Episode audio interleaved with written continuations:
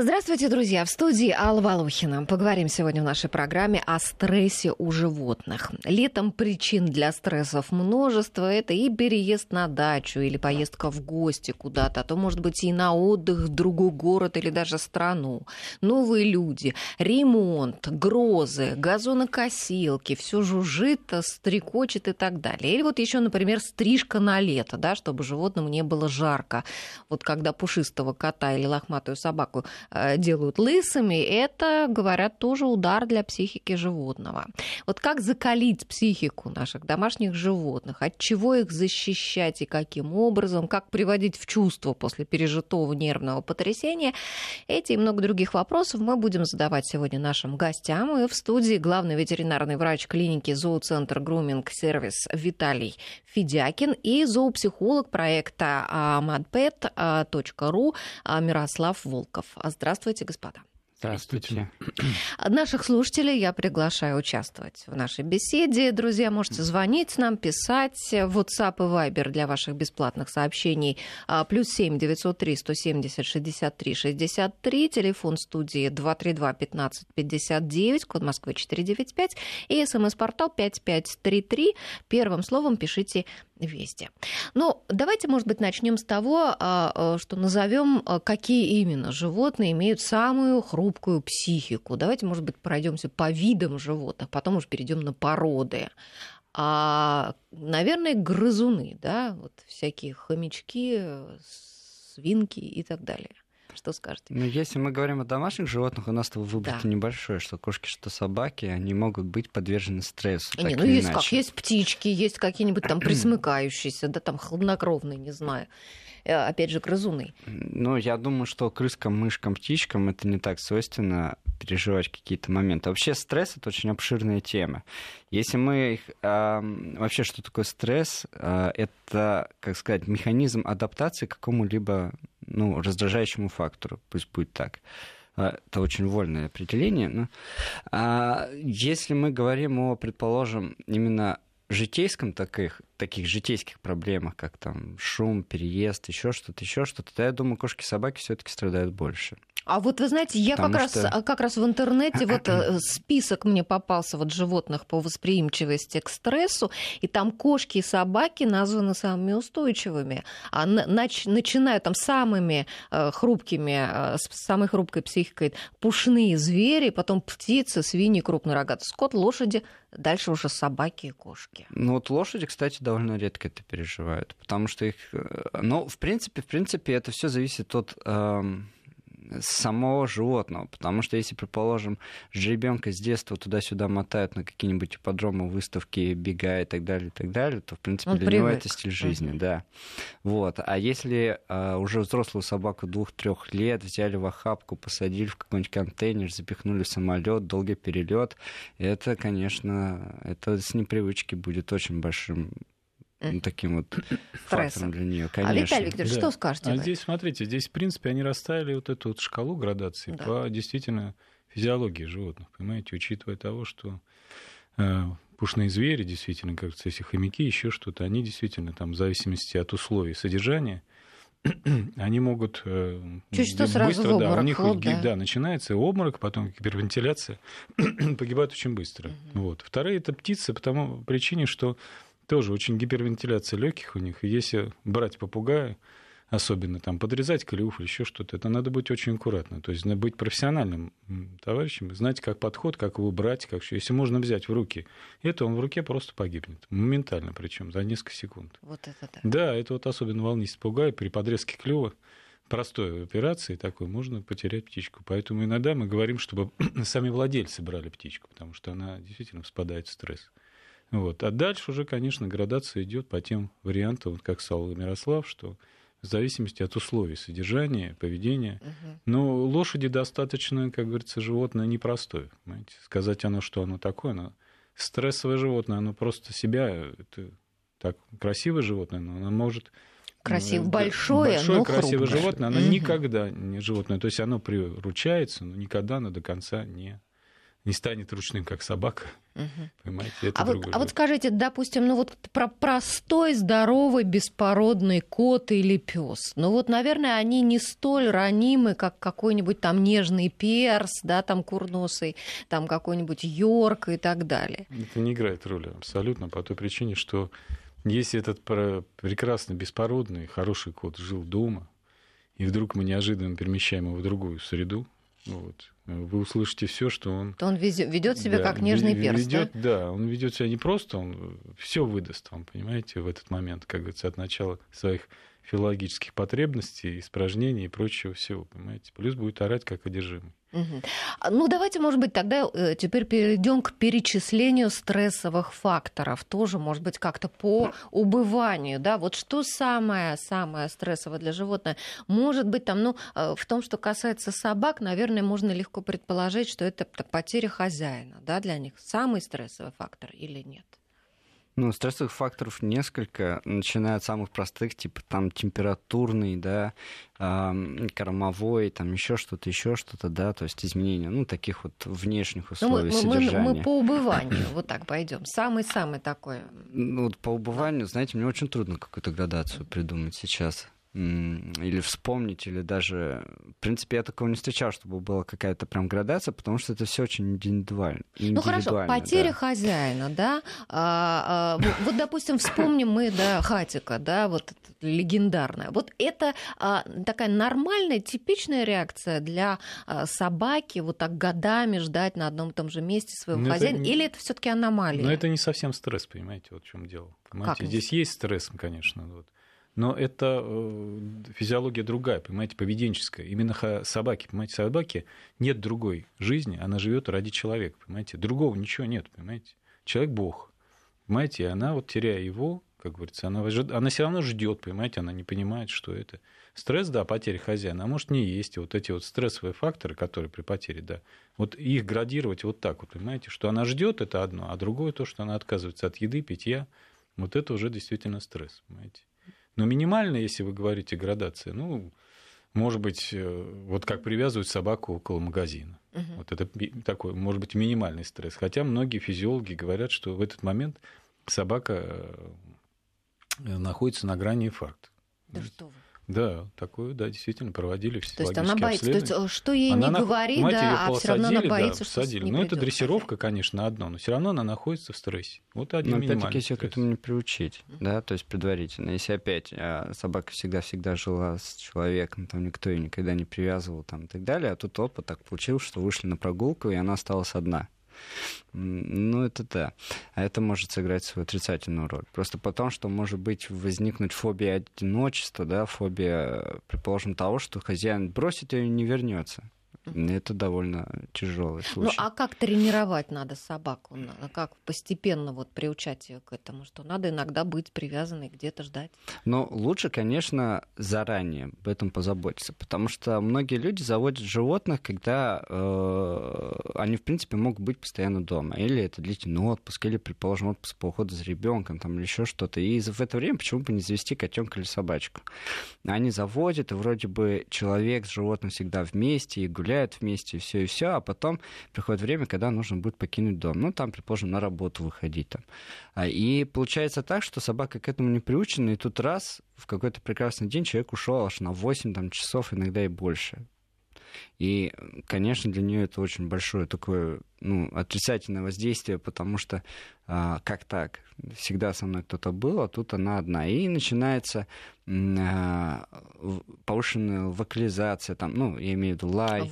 начинается вой, да, начинается порча подушек, мебели, начинается... А, Ой, в интернете масса фотографий можно увидеть, да, при, приходят хозяева, там вся дверь просто Это порвана тоски, в клочки, да. или там диван, еще что-то. Да, особенно таксы они. Угу. И трудно даже собаку в этом-то и обвинить, да? Невозможно. Невозможно обвинить, да, но тут как бы вообще сама...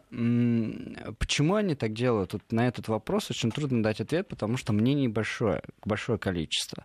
А мне больше всего нравится теория о том, что собака, она как бы стайное животное, и оно пытается воссоединиться с этой стаей. То есть человек уходит, вроде как вот получается разделение вот этих двух ну, частей, да, одной большой семьи, и что бы там ни было, собака пытается эту стаю обратно вернуть в единое целое, и получается, что она начинает э, портить обои, она начинает вот делать какие-то такие вещи, которые с ее точки зрения могут привести к этому конечному положительному результату. Ну, вот, и поэтому вот это вот беспокойство, вот это э, как бы позывные лай, вой, да, он э, направлен на то, чтобы опять слиться с человеком. Есть еще одна теория, которая говорит о том, что собаке действительно скучно, как бы ей нечем заняться, и она начинает придумывать себе разного рода э, занятия, цели и так далее, лишь бы там не заскучать, лишь бы скоротать это время.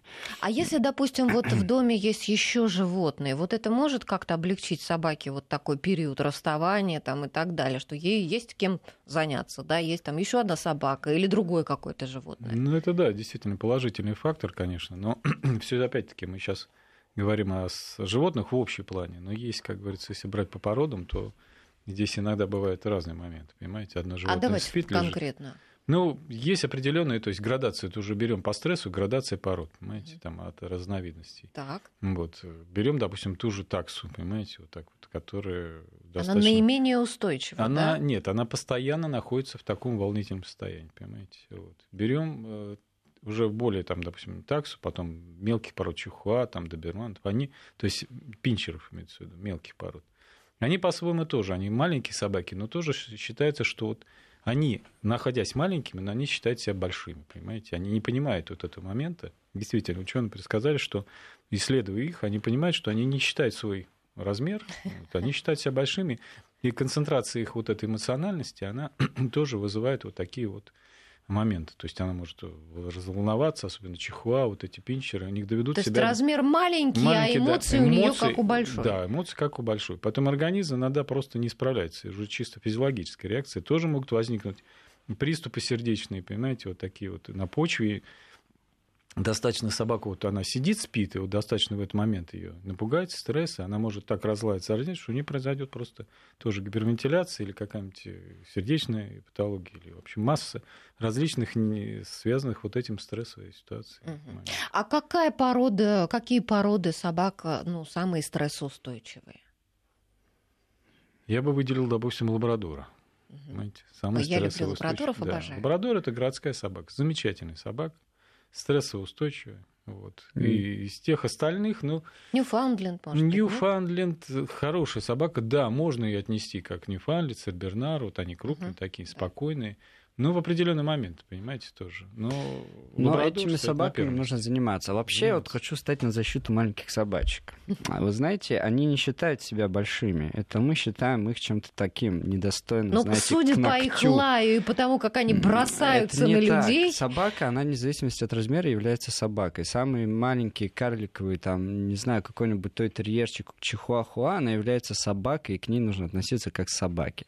Не нужно ее носить в сумочке, гладить и говорить, тетя какой маленький. Ее нужно дрессировать, ее нужно выгуливать, ей, ей нужно заниматься как собакой в первую очередь, потому что вне зависимости от размера это все-таки имеет свои видовые физиологические особенности, в том числе и с точки зрения нервной системы. И э, у всех собак есть примерно одинаковые потребности.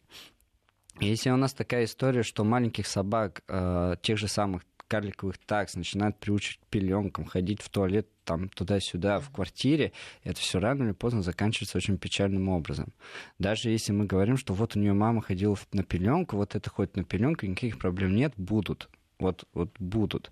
И м, вот это вот отношение иногда слегка снисходительное, оно и проявляется тем, что э, вот действительно животное просто вот с такой нежной нервной системой, когда любой чих, он их вот прям пугает, их может там э, случиться какие-то действительно там очень неприятные вещи, и адаптировать таких уже взрослых собак очень трудно к внешним воздействиям. То есть мы пока щенок как можно громче себя ведем, чихаем на него Немножко и не так, так далее. Просто нагружаем нервную систему положительными эмоциями в плане, ну, хотя бы дрессировкой, да, любая дрессировка это только в плюс, и любая собачка она должна быть, ну, знать какое-то определенное количество команд, она должна иметь какую-то не только физическую нагрузку, да, в плане прогулок, но и какую-то эмоционально-умственную нагрузку. Это ну а вот смотрите, важно. в качестве примера вот как раз того, о чем вы говорите, у нас а, слушательница наша написала, что приучила лабрадора а, в игре просто так вот нечаянно у них получилось, самого щенячьего возраста играли с ним в прятки, он нюхал, я за дерево пряталась, собака бросала все и искала. Сейчас ему почти 12, когда теряет из виду хозяина, ему не нужно ничего, ни еда, ничего, в общем, не, не завалявшаяся на земле еда, ни запахи посторонние, где хозяин. А, а, вот так не специально приучила не убегать. Вот так пишет слушатель. Лабрадор очень пластичная собака дрессировки. Это сама, ну, одна из очень хорошо дрессированных животных. Да, она достаточно хорошо пластично дрессируется. Обучить лабрадора можно, если вы откроете интернет, то там увидите такие цирки с лабрадорами. Вот, в плане того, что ну, очень хорошо дрессируемый, да, действительно, так оно и есть. Понимаете, вот. А что касается маленьких собак, Мирослав прав, конечно, что собак надо. Вот. Но вы поймите правильно, что изначально вся структура э, маленьких вот этих разведений маленьких пород собак, сами заводчики и все прочие, понимаете, рассчитаны на гламурное отношение к собаке, понимаете. И переучить хозяев, что она будет, как говорится, это очень сложно. Я действительно, есть люди, которые, да, есть люди, которые действительно занимаются собаками, да, но в основном все направлено на рубашечки, ботиночки, красивая На одежда. развлечение. Да, Мгм, это гламурная такая. собака, понимаете, она с сумочки, она носится, понимаете, хотя действительно правильно, она на почве этого она может развиться и стресс, и прочее, там масса всяких проблем. Когда приносят собак, им объясняют, что стресс развился у собаки, вот это поведение такое негативное в результате вашего такого вот отношения. Что это все-таки не отношения. куколка, да, Да, это не которую куколка, можно да, наряжать. да. Это не Понимаете, это кукла, собака, да. понимаете, это, конечно, не Хорошо игрушка, сами. но маленькая, но собака. Вот, ну, Мгм. не изменим мы ничего, к сожалению, в этой сфере. Понятно. А, смотрите, а, не будем забывать, давайте еще и про других животных, да, вот про котов, например, у нас Коты. вопрос от слушателей, да. А, Кот орет в машине при поездке на дачу, пишет Ирина. Кот Баюн, а, это лекарство, да, такое капли, не помогает, а, до хрипоты буквально кот себя доводит. А, Перевозим в перевозке, но даже если держать эту перевозку на коленях, все равно точно такая же а, реакция. И вот уже 7 лет каждую поездку, полтора часа вот, да, занимает дорога на дачу, вот такая, такой концерт от кота. Что, делать? Но в первую очередь, смотрите, в чем дело. Мы кота 7 лет уже возим в переноске постоянно 7 лет, и а, каждый раз одно и то же у нас происходит. То есть любая поездка — это длительная поездка на дачу в переноске. Я не удивлюсь, если как только кот видит эту переноску, он может там обделаться от страха. И, ам, или начинает убегать куда-нибудь под кушетку, под диван, там, под кровать, и его там доставать, потом запихивать в эту переноску, чуть ли там не за это самое, и так далее, и так далее. А нам нужно приучать к любой поездке постепенно. А, И Ну уж за здесь, 7 лет уж э, должен никто был этим бы наверняка не привыкнуть. занимался. Нет, так он сам по себе уже должен был привыкнуть. Ну, смотрите, если вы раз в год там а, купаетесь в очень-очень-очень холодной воде, вы никогда к ней не привыкнете, правильно? Мгм. Как говорится, сразу в омут никто не нужно этого делать. Нужно постепенно, постепенно привыкать. Сначала нужно хотя бы приучить кота к переноске. То есть а, я бы советовал выкинуть ту переноску, которая сейчас есть, купить абсолютно другую, из нового Мгм. материала, нового размера, другого цвета, вот все другое. А, просто ее поставить. А, В центре комнаты кот, он сам по себе очень любопытный. Он туда заберется. Да все же иначе, коты любят будет туда- коробочки, вот эти все ящички, да, они же все совершенно это любят. верно, Совершенно верно. Просто дело в том, что новая переноска у него не будет связана с неприятными впечатлениями. Но он туда сядет, ему можно дать какую-нибудь вкусняшку, его можно похвалить, с ним можем поиграть, дать любимую игрушку, там игрушку с кошачьей мятой, что-нибудь такое. Вот. И каждый раз, когда он туда садится, мы его приучаем. Потом его потихонечку закрываем, начинаем носить по комнате, например. Даем ему то же самое, какое-то поощрение. А, хвалим, если он не хочет кушать и так далее, и так далее. Потом выходим, предположим, в подъезд. Потом выходим на травку погулять перед подъездом. Потом садимся в машину и выходим из машины и так далее, и так далее. И постепенно, постепенно за 2-3 недели спокойно мы приучим к тому, что ездить в машине это нормально, это приятно, и ты получаешь за это удовольствие. А так, что мы сразу э, прям бросаем его там в пожарище, да, грубо говоря. Сразу полтора часа везем, да, его в этой Конечно, переноске. конечно. В течение семи, ну хоть 10 лет вы будете возить, все равно это одно и то же. Надо приучать животных постепенно и постепенно на их языке как бы объяснять, что это допустимо, это приятно, ничего страшного не будет.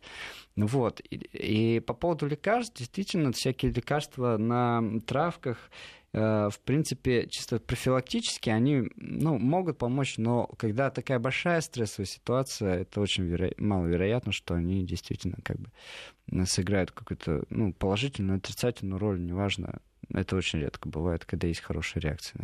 А вообще, вот еще вопрос от слушателей. Насколько э, можно дней оставлять кота одного дома? Ну, в принципе, можно намного оставлять. Лишь бы была еда, и кто-то приходил, чтобы ему как-то доставлял. Кошка привязана к дому, в отличие от собаки.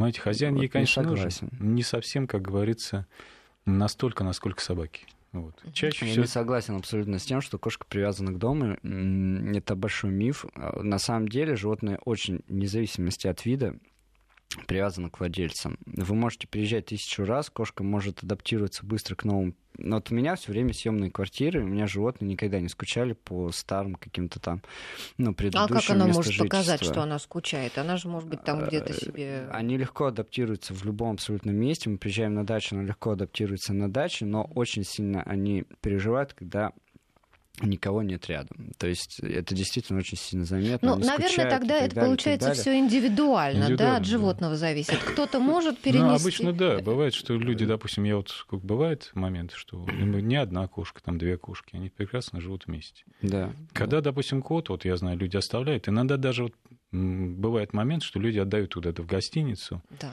и переход вот из гостиницы просто одну кошку оставлять, ну кто-то приходит ее кормит периодически, там люди, она видит людей, то это бывает более положительно, чем, значит, вот гостиница, понимаете? Потому что иногда вот этот, э, одна индивидуальная кошка жила. Если кошка живет с кем-то там, одна-две кошки, они прекрасно адаптируются. Им можно оставлять корм, давать. Такое бывает, что люди да. не могут ухаживать, к сожалению, допустим, пожилой человек оставляет кошку. Ну, некуда взять. У кого аллергия, у кого какие-то другие семейные возможности. Ну, нет. Кошку кормят, ходят, убирают за ней. Обязательно надо за ней убирать и туалет, и кормить ее. Даже не так кормить, как чтобы туалет был постоянно, то есть убран. То есть вот она, кошка, любит чистоту. Ну, все равно, я согласен, конечно, что, может быть, теперь одни коты индивидуально это, но в основном, сколько мы смотрим и сколько мы как ветеринары наблюдаем, то в основном, конечно, они очень привязаны к дому. Ну, вот, и физиология кошки, как сейчас физиологи ставят, они говорят, что кошка, она ну, то есть физиология кошки немножко отличается от физиологии человека. Вот. И, то есть и по нервной системе кошки немножко замедленнее реакции, допустим. Вы сказали, отличается от, от нервной собак. системы человека, от собак. От собак, да, от собак отличается, и, конечно, вот. Поэтому индивидуальность есть индивидуальность, но кошку можно оставить дома, понимаете? Угу.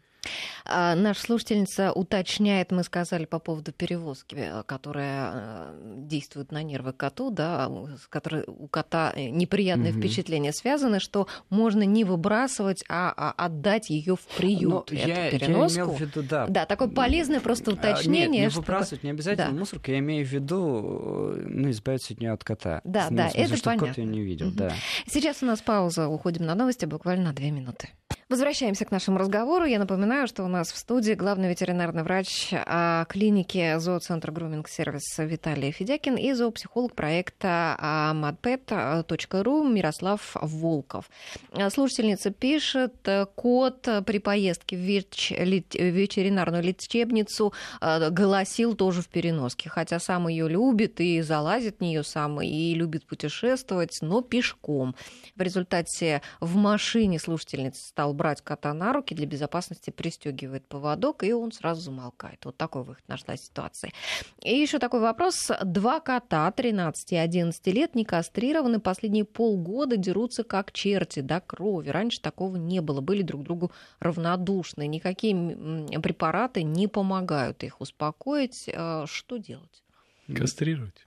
То есть Обоих в этом котов. дело. То есть вот в 13 первых. лет его... Да, да, да. У них начинается, они возрастные коты, у них начинается проблема уже возраста, понимаете? То есть они, кто доминирует больше.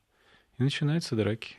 Угу. То, что по старости, то уж старости, Нет, мне кажется, надо думать это, о покое. Именно в этом-то вся и проблема, что животное стареет, она понимает, что оно стареет, и поэтому борьба за существования, она у них обостряется, тем более не кастрированные у них вот такие вот моменты. Так, начинаются. а если в этом возрасте э, животное кастрировать, кастрировать ничего, можно в любом проб... возрасте. ничего проблем В любом нет, возрасте да? кастрировать можно любое животное. Так, это При ведь... отсутствие противопоказаний, то есть предварительно да. необходимо обследовать животное, сделать общий анализ крови, биохимические исследования крови, чтобы определить, что у нас все в порядке с печенью, почками и так далее. Потому что э, все животные старше трех лет сейчас по статистике у них очень большие проблемы с мочевыводящими путями. вообще с мочевыводящими путями, да, с мочеполовыми органами и так далее, и так далее. И кошки очень часто болеют этими э, заболеваниями скрытно. То есть очень часто внешне никаких проявлений не возникает, только по объективным исследованиям мы можем определить это заболевание. Об этом не следует забывать, особенно перед операцией, любой. А скажите, ведь это тоже огромный стресс для животного, да? Вот здесь как животное готовить к операции, как после этого его там приводить в чувство? Не, ну операция проходит под седацией, так называемой, понимаете? Да, То понятно. Есть оно практически... Готовить его особо никак, понимаете, психологически никто не готовит животное. Готовят исключительно только там, говорим, что не кормить утром перед операцией, то есть, uh-huh. чтобы определенные моменты. Uh-huh. Вот. Что касается вот этих моментов лечебной про мочеполовую систему, то здесь, конечно, есть момент, что мы заставляем животных, которые уже после трех лет, э, рекомендуем владельцам каждый год сдавать анализ мочи. Вот это обязательно. Это да. выявляет, э, то есть может профилактику, в любой момент можно, как говорится, при таких моментах, что мы видим в моче какие-то появляются проблемы, особенно мочекаменной болезни, мы их можем профилактировать, и все будет хорошо. Кастрацию кот переносит прекрасно, понимаете, на самом деле. Никаких серьезных последствий он не ощущает. Четыре дня он там выходит из... То есть он приходит в себя, забывает, ну и вот этот момент агрессии. Но, правда, вот котов, которые уже возрастные, мы их если кастрируем, да, у них остается какой-то момент, там месяца три они еще находятся в состоянии, могут имитировать метку, понимаете, может, могут быть агрессия, потом потихонечку все стабилизируется, гормональный фон выправляется, и, собственно говоря, на этом все. Угу. А скажите, еще такой стрессовый момент для животных. А, допустим, у кошки нужно забрать котят, или у э, собаки да, нужно забрать щенят. Как вот этот момент нужно обставить? Ну, а цель какая, понимаете, чтобы забрать, вот, допустим, щенят, котят, тут разные цели. Ну, раздать там, не знаю, Раздать продать, уже к этому моменту далее. животное готово к этому, понимаете, что можно взять. У кошки, допустим, понимаете, она уже вот в период кормления, она опять готова к охоте, опять ее она... Вот и уже кормя, она может спариваться с котом еще раз, понимаете, и Котят она кормит, да, за ними ухаживает, но если вы будете их забирать, она не будет переживать. На первом моменте, да, она действительно это сложно. Это инстинкт, его никуда не изменишь. Ну, 2-3 месячного возрасте, 2-3 месячного да. возрасте можно легко котят отбирать, щенят отбирать, если все в порядке с точки зрения психологии у животного, потому что бывает так, что животные сами отказники. То есть, ну, а, щенки сами отказники. Это очень часто бывает, что человек берет на себя роль э, Отказники, мамы, это значит, говоря. собака не хочет их не кормить. Не хочет их кормить, отказывается от них, не воспринимает их. То есть, ну, есть и есть, что там тявкает, ну, как бы я тут ни при чем. Ну, вот образно говоря, так. Так, э, погодные условия, вот какие травмирующие для животных. У меня вот у подруги собака, две собаки дома. Одна собака прекрасно переносит грозу, вот это все ее совершенно не пугает. А вторая просто ужасно панически боится, всегда ходит бояться, она э, в коридор между двумя дверями входными, она там прячется и там сидит, чувствует себя там более как-то безопасно. Вообще, возможно ли животное хоть как-то приучить? Вот гроза, грозовые фобии это одни из самых трудноизлечимых фобий, потому что технически мы не знаем, что беспокоит животное. На самом деле звук здесь имеет, э, ну, по последним исследованиям, звук имеет довольно посредственную роль в этом плане. То есть очень часто животные боятся, как он сказать, ощущения близости этого негативного фактора, а ощущают они его по количеству озона в воздухе. Да? То есть вот когда мы чувствуем некоторую свежесть перед дождем, перед uh-huh. грозом, это содержание озона в воздухе повышается именно за счет эм, наличия вот таких свободных радикальных кислородных частиц в воздухе. А, а, поэтому животные это очень хорошо чуют, и они сразу понимают, что скоро будет гроза. И вот эти первое-первое беспокойство, оно начинает, ну, начинает проявляться именно как раз за некоторое время до вот начала как раз всех этих погодных историй. И поэтому, кстати, очень часто мифы возникают, что есть животные, синоптики, которые там угу. свыше как-то это все воспринимают. Нет, все, все гораздо проще. Ну и невозможно и, приучить собаку воз... не бояться очень трудно, грозы. Очень трудно. Практически невозможно. Практически, ну это практически да, но, скажем так, это очень трудно. А, нужно предварительно, предварительно хотя бы научить действительно собаку, ну, имитировать там грозу как можно, да, то есть записать какую-нибудь запись э, магнитофонную там или еще что-то, найти звуки этой грозы, звуки ливня, э, научить животное, вот как я постепенно, постепенно говорил вот раньше на аналогии с путешествиями, постепенно, постепенно ее приучать к э, наличию вот этих вот раздражающих факторов. Но, к сожалению, полностью с ну, вот, сконструировать подобный, скажем так, в искусственных условиях эффект от присутствия грозы невозможно, именно, ну, просто вот технически невозможно. И поэтому полностью приучить к этому моменту нельзя. Единственное, что я хочу сказать, что нельзя успокаивать, нельзя гладить так, на такую реакцию, нельзя а, говорить, что все хорошо, что ты а себя почему? хорошо ведешь, потому что это неправда.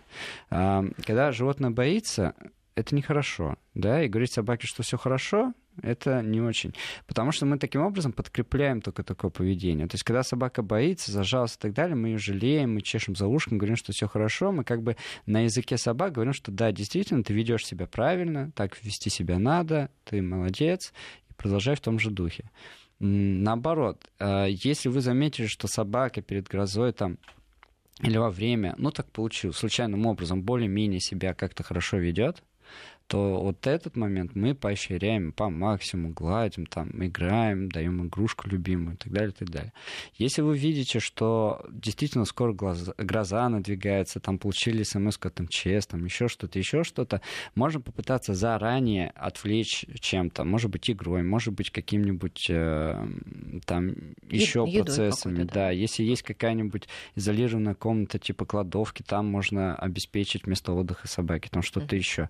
То есть есть здесь два варианта. Или изоляция, или немножко отвлекать. Но отвлекать, опять-таки, не во время того, как собака испугалась, потому что это может быть, опять-таки, положительное подкрепление, а немножко заранее, чтобы немножко ее поведение в друг... на другие рельсы поставить. Чтобы а она вот была сконцентрироваться да. не на погоде, а на владельце, игрушке там. Слушатели, и, предложение. И а если ломать связь с грозой, например, включая генератор озона ясным днем?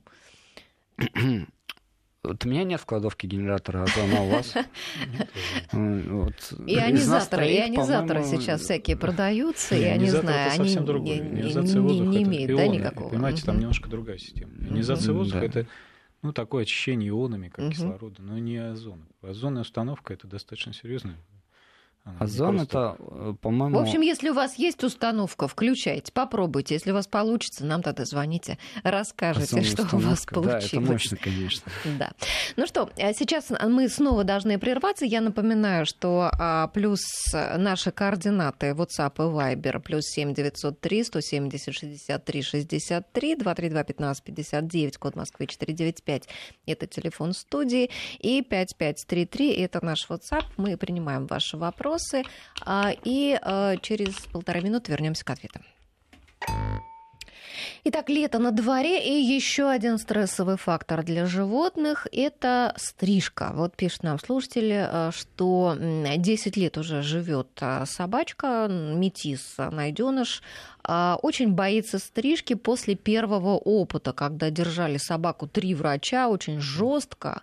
Да, и теперь он рычит уже и кусается при виде ножниц. Вот что делать в такой ситуации и как вообще животное готовить к стрижке правильно, правильно, чтобы прошла вся эта операция? Ну, тут все зависит от того, когда начинается неадекватное, скажем так, поведение, да, поведение, которое нас не устраивает. Когда мы едем уже в груминг-салон или когда мы уже там, то есть, если у нее возмущает сам факт наличия ножниц у кого-то, там, или если ее возмущает сам факт присутствия в клинике, ну или в груминг-салоне, да, но при этом как бы она дорогу хорошо переносит и, в принципе, заходит туда нормально, и на стол вот этот рабочий, да, ставится ну, хорошо, без каких-либо проблем, но сам процесс ее смущает, то почему бы пару раз не поездить просто так для посещения? То есть вы приезжаете, ставите, специалист э, ее гладит, там с ней играет, дает вкусняшку какую-нибудь и так далее, и вы просто уезжаете. То есть э, не обязательно но это вообще связано, кстати, и с посещением ветеринарной клиники. То есть э, животное надо приучать к ветеринарной клинике в идеале, конечно. Это прям вот идеальный мир заранее. Конечно, никто этим практически не занимается, но вот по правилам это нужно делать именно так, чтобы стресс, стресс и э, непонятные какие-то вот такие реакции животного э, свести к минимуму. То чтобы есть... не связывалось у, у, у животного, все время хочу сказать у ребенка, у животного, да, в мозгу не, не, было такой связи, что да, посещение... клиника это значит а, Посещ... больно, да, плохо да, и так далее. Да, груминг-салон и клиника не обязательно, не должно быть больно. То есть, а, может быть, заранее договориться с врачом, даже и врач не обязательно. Там может быть администратор клиники, там может быть помощник врача, там может быть, ну, просто человек, который отвечает за уборку, да, помещения. Просто чтобы там кто-то взаимодействовал положительно, исключительно положительно. Поиграл, подарил любимую игрушку, какую-нибудь косточку, просто по, а, пообщался с животным. И обратно домой. И несколько-несколько таких посещений, они уже так или иначе снизят, э, снизят вот э, эту реактивность. А, более того, если есть какая-то реакция на ножницы, да, то почему бы не попробовать, может быть, ножницы другой формы? Почему бы не попробовать а, что-то иное? Да? То есть есть э, разные как бы, моменты в этом плане. Если машина боится, э, если собачка боится именно машинки, что очень часто стригут машинкой, то можно попросить как бы, ну, без машинки. Ну, uh-huh, а что делать? Пусть uh-huh. будет чуть-чуть дороже. Но это возможно, это реально. Ну вот. А, постепенно, постепенно приучать ее к стрижке. То есть э, вот так вот пару раз ездили, на, предположим, третий раз э, животное чуть-чуть там как-то обстригли, оно вроде как нормально себя повело, ее дать вкусняшку и так далее, и так далее. То есть постепенно так вот приучить. В принципе, за там, ну, максимум за 5-6 поездок можно уже такую реактивность снизить по максимуму. Виталий Викторович, у вас есть какие-то секреты, Ну советы? да, понимаете, здесь, конечно, это все верно. Но здесь очень много зависит от грумера, понимаете то есть а, мастера, который стрижет собак. Угу. Вот. Он должен в процессе стрижки найти контакт. То есть не так вот, как три человека да, грубо не так, держали, как три человека. Да? Скорее всего, мастер был не очень уверен в себе. Боялся изначально, понимаете, приходит э, грумер, это человек-профессионал, который стрижет собак. Он учитывает все возможные. Когда он видит собаку, он видит, какое у нее поведение, как, как она. Он своего рода он тоже мини-психолог, понимаете, потому что он постоянно общается именно с животными во время стрижки ни одно животное на стрижку, знаете, вот в идеале редко я встречал, чтобы кто-то прям вот радостно там бежал, стригся и все так. Есть такие породы крупные, особенно там они любят расчесываться. Вот. А чтобы так вот от котов до собак кто-то бежал, радовался стрижке, не было такого. И поэтому грумер, который занимается этим, это если хороший профессиональный человек, понимаете, он действительно... Вот, я встречал такие моменты, что собака агрессивная, нам приходит, ну, действительно, человек нашел контакт с собакой, и он спокойно, стрижет собака стоит на столе, никуда не двигается, никто ее не держит. При этом она спокойно, как говорится, это, да, она нервничает, она там дышит, ну, то есть переживает. Но все, весь процесс от начала до конца, она прекрасна. То есть это может быть сменить грумера просто, и все. Uh-huh. Или да, груминг-салон, понимаете, тоже важный факт, потому что иногда общая стрессовая ситуация, которую там она уже испытала, понимаете, либо действительно не очень опытный грумер. Понимаете, он изначально, видя собаку такую агрессивную, многие собаки агрессивны, но с ними можно найти контакт. Угу. Вот. Если он ее боится изначально, понимаете, он уже настроен на то, что она агрессивная. И все, собака угу. это очень хорошо чувствует угу. реагировать. То, что вы сказали, что дети, вы абсолютно правы, они дети. Да, да, да, именно. А, пишет нам Ольга, моя собака страшно боялась салютов на Новый год, я оставила рядом приемник с громкой музыкой. Ну вот не написала Ольга, помогло это или нет. Но я так делаю вывод из сообщения, что, видимо, помогло. Ну тут больше не приемник, тут надо громким хлопкам приучать. Угу. То есть э, начинать с какой-нибудь кастрюли там, да, и заканчивать лопать шарики, там что-то еще такого рода. То угу. есть тут музыка как бы немножко другая другой раздражитель. Понятно. Ну, как вариант. А вот еще такой вопрос. А если собака становится агрессивной во время грозы или салюта, она рвется на улице, демонстрируя своим видом готовность к драке и подобное поведение со щенячьего возраста? Вот приучать к спокойному поведению, как вот я выше сказал, постепенно-постепенно э, инсценировать моделировать ситуацию по возрастанию силы раздражителя. То есть, ну, от каких-то мелких хлопков, заканчивая там шариком, магнитофонной записи и прочее, прочее, вот такого рода. А, слушательница просит, а, прошу ответить на мои предыдущие вопросы зоопсихолога. А, друзья, вы имеете в виду, что наша лента так устроена, что каждое ваше следующее сообщение, оно просто теряется между другими, и мы понятия не имеем, какое у вас было предыдущее сообщение. Поэтому вы тогда повторяете вопросы. А на сколько дней все-таки хотят они уточнить, можно оставлять кота? Вот хотят точный рецепт, точную но, цифру. Но чтобы было все хорошо, хорошо. Угу. Максимально, максимально именно. Неделю максимально, но не более. Вот, друзья, не больше недели. Это для вашего кота будет э, безопаснее всего. А, хорошо. Еще такие стрессовые факторы на прогулку, да, допустим, идут куда-то в новое место, или вдруг какие-то новые собаки, да, это тоже стрессово для животного. Нужно как-то специально для этого готовить его там, или, или, или там в процессе вот этого знакомства с другими животными Просто смотрите, у нас вот очень, очень, очень есть один опасный момент, когда животные берут э, очень маленьким. То есть берут чуть ли там не месячного щеночка или котенка уже на руки. Ну, я понимаю, ситуации разные бывают, но как бы желательно, что отдавать таких животных где-нибудь в 3-4 месяца. Идеально, конечно, ну, ближе к возрасту 5 месяцев, потому что э, за это время щенок проходит э, весь, ну, так скажем, план обучения от своей мамы. То есть он начинает учиться правильно драться, правильно общаться, правильно э, кусаться со своими сородичами, со своими э, братьями, сестрами, с мамой в том числе. И они друг друга как бы воспитывают правильному общению, то есть э, правильному языку тела. Так, потому что собаки, они очень-очень э, хорошо общаются именно визуально на дальнем расстоянии за счет языка тела. Это очень важно. И животное, которое не до конца обучено этому, ну, вот щенячьего, скажем так, возраста своей мамы, оно может проявлять некоторые э, ну, такие... Неадекватность. Неадекватность, да? скажем так, поведения с точки зрения других собак. Угу. И оно может не научиться понимать других собак в этом процессе, и тогда получается недостаточно... Тогда получается так, что нам приходится эту собаку социализировать, фактически выполнять э, работу ее мамы. И поэтому, а, в первую очередь, чтобы избежать каких-либо дальнейших проблем общения с сородичами, лучше брать щеночка из-под мамы, ну, хотя бы там минимум в трехмесячном возрасте, минимум.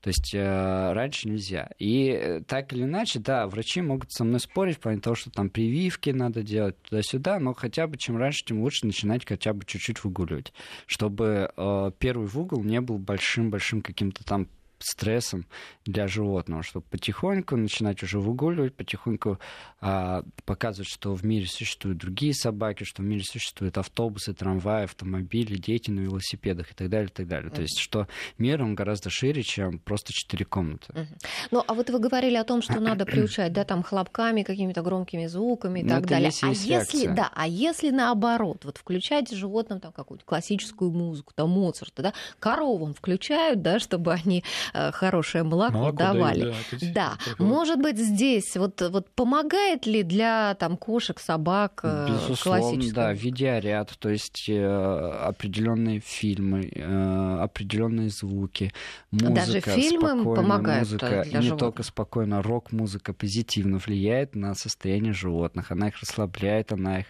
э, может быть, полезно стимулирует нервную систему. То есть э, кошки очень чувствительны чувствительны к басам. То есть, если есть хорошая акустика, то, в принципе, можно включить довольно ну, На день рождения ставить кошечки. Да, да, они очень любят. Вот э, наверняка слушатели замечали, что когда они слушают музыку, кошка садится на колонку, как бы. То есть начинает лежать вот в том месте, откуда идет звук, потому что ей очень нравятся вот эти вибрации низкочастотных звуков. А, они получают от этого большое удовольствие, большое расслабление, они засыпают при этом. То есть э, у них абсолютно такой, ну, так скажем, релакс наступает. Буквально 30 секунд. Давайте вернемся э, к этому. Да, по в принципе, конечно, все это правильно, что можно животное. Мы даже операции делаем, включая музыку, потому что вот животное как. слышит, да. Легче держится и выходит на, э, из наркоза, и весь процесс проводится. Да, действительно, это правильное решение. А чтобы приучить животное к каким-то там хлопкам, звукам, Но опять-таки есть специальная система дрессировки, тренировки и прочее. Но это не дрессура. Ну что ж, друзья, а если у вас действительно серьезные какие-то проблемы с животными, такого психологического плана, вы видите, что животное в стрессе, что на что-то оно реагирует постоянно неадекватно, наверное, нужно обращаться к специалисту, тогда вам в этом, будем надеяться, помогут. И слушайте нашу программу. Спасибо всем, кто сегодня был с нами. Спасибо, друзья. Всем до Да, свидания. спасибо. Спасибо.